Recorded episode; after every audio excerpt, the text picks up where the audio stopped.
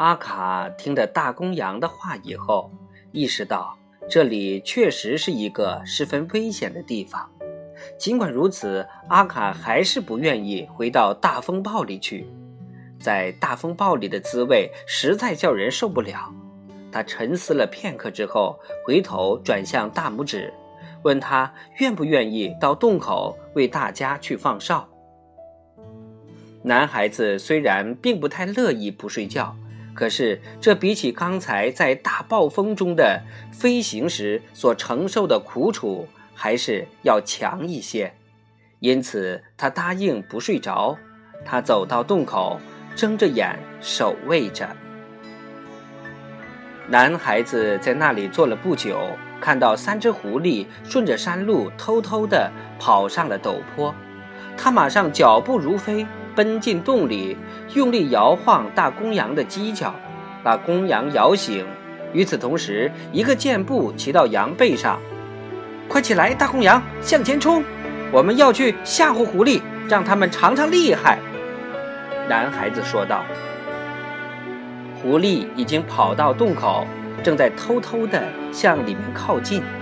男孩子端坐在公羊背上，看准了狐狸正在悄悄地溜进来。笔直朝前冲！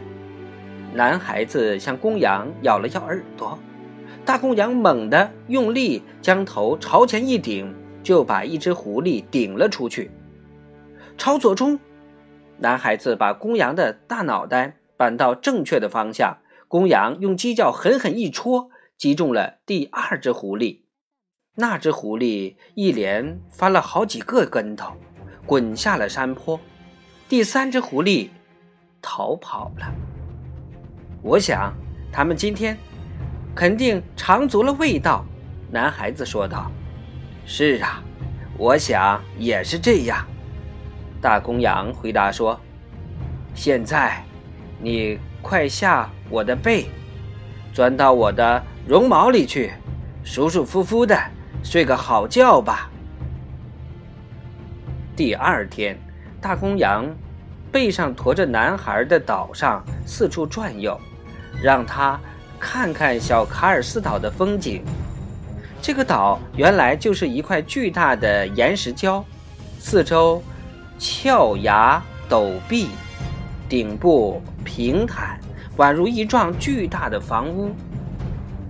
岛的正东是哥特兰岛，西南方向是大卡尔斯岛，外貌。和小卡尔斯岛差不多，区别不大。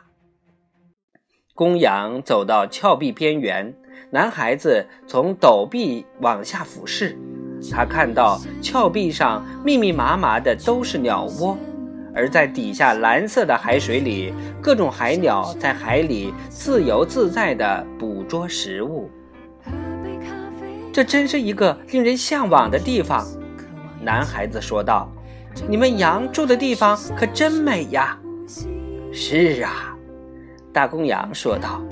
过了一会儿，他又说道：“你独自一人在这里走动的时候，千万要留神脚底下的裂缝。这山上有好几处很大的裂缝，要是有人失足掉了下去，那就没命了。”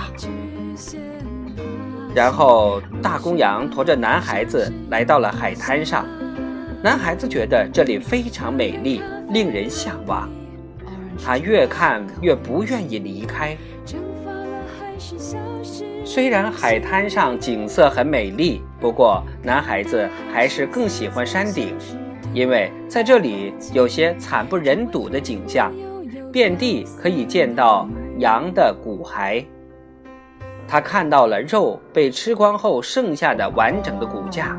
也有血肉狼藉的半片尸骸，更有些连一口都没有吃过的尸体完整的躺在地上。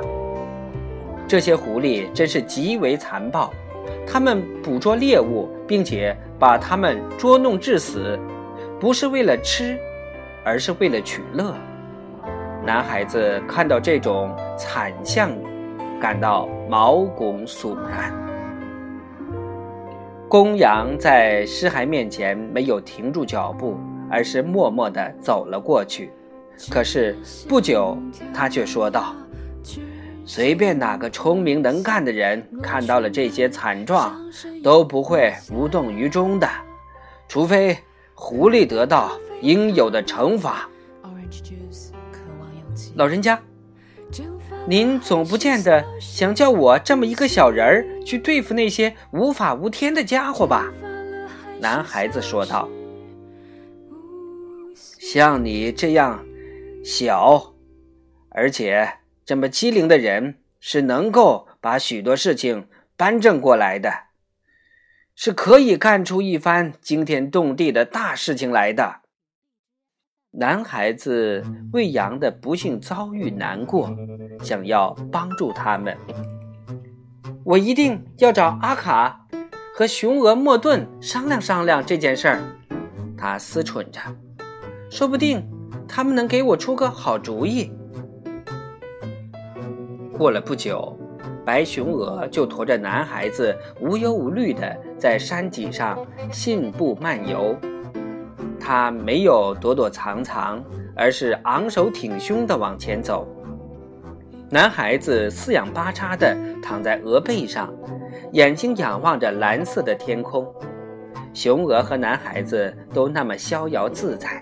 当然，也就没有注意到三只狐狸已经爬上了山顶。雄鹅一瘸一拐地朝前走着，一个翅膀还耷拉在地上。当狐狸快要靠近雄鹅，准备跳起来向它冲过去的时候，雄鹅拍打着翅膀想往天空飞去，但怎么也飞不起来。就在三只狐狸一起纵身扑向雄鹅的最后一刹那。雄鹅朝旁边一闪，狐狸扑了个空，雄鹅只抢先跑了几步。这个可怜虫还是拼命的一瘸一拐往前跑。男孩子倒骑在鹅背上，朝着狐狸大呼小叫道：“你们这几只狐狸，吃羊肉吃的浑身肥膘，胖的连一只鹅也追不上了。”他的呼喊激怒了那三只狐狸。它暴跳如雷，不顾一切的往前直窜。那只大白鹅竟朝向那个最深的大豁口飞过去。它来到豁口边上，再一次拍动翅膀，一下子就飞了过去。在飞过了大豁口之后，雄鹅还是朝前匆匆地飞奔。可是还没有奔出几米远。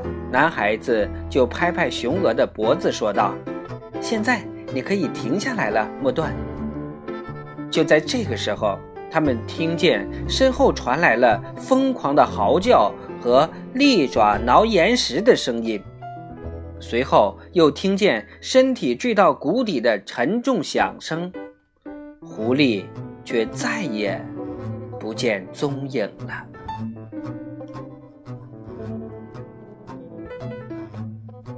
第七章，小卡尔斯岛，我们就播讲完了。明天我们接着播讲第八章，两座城市。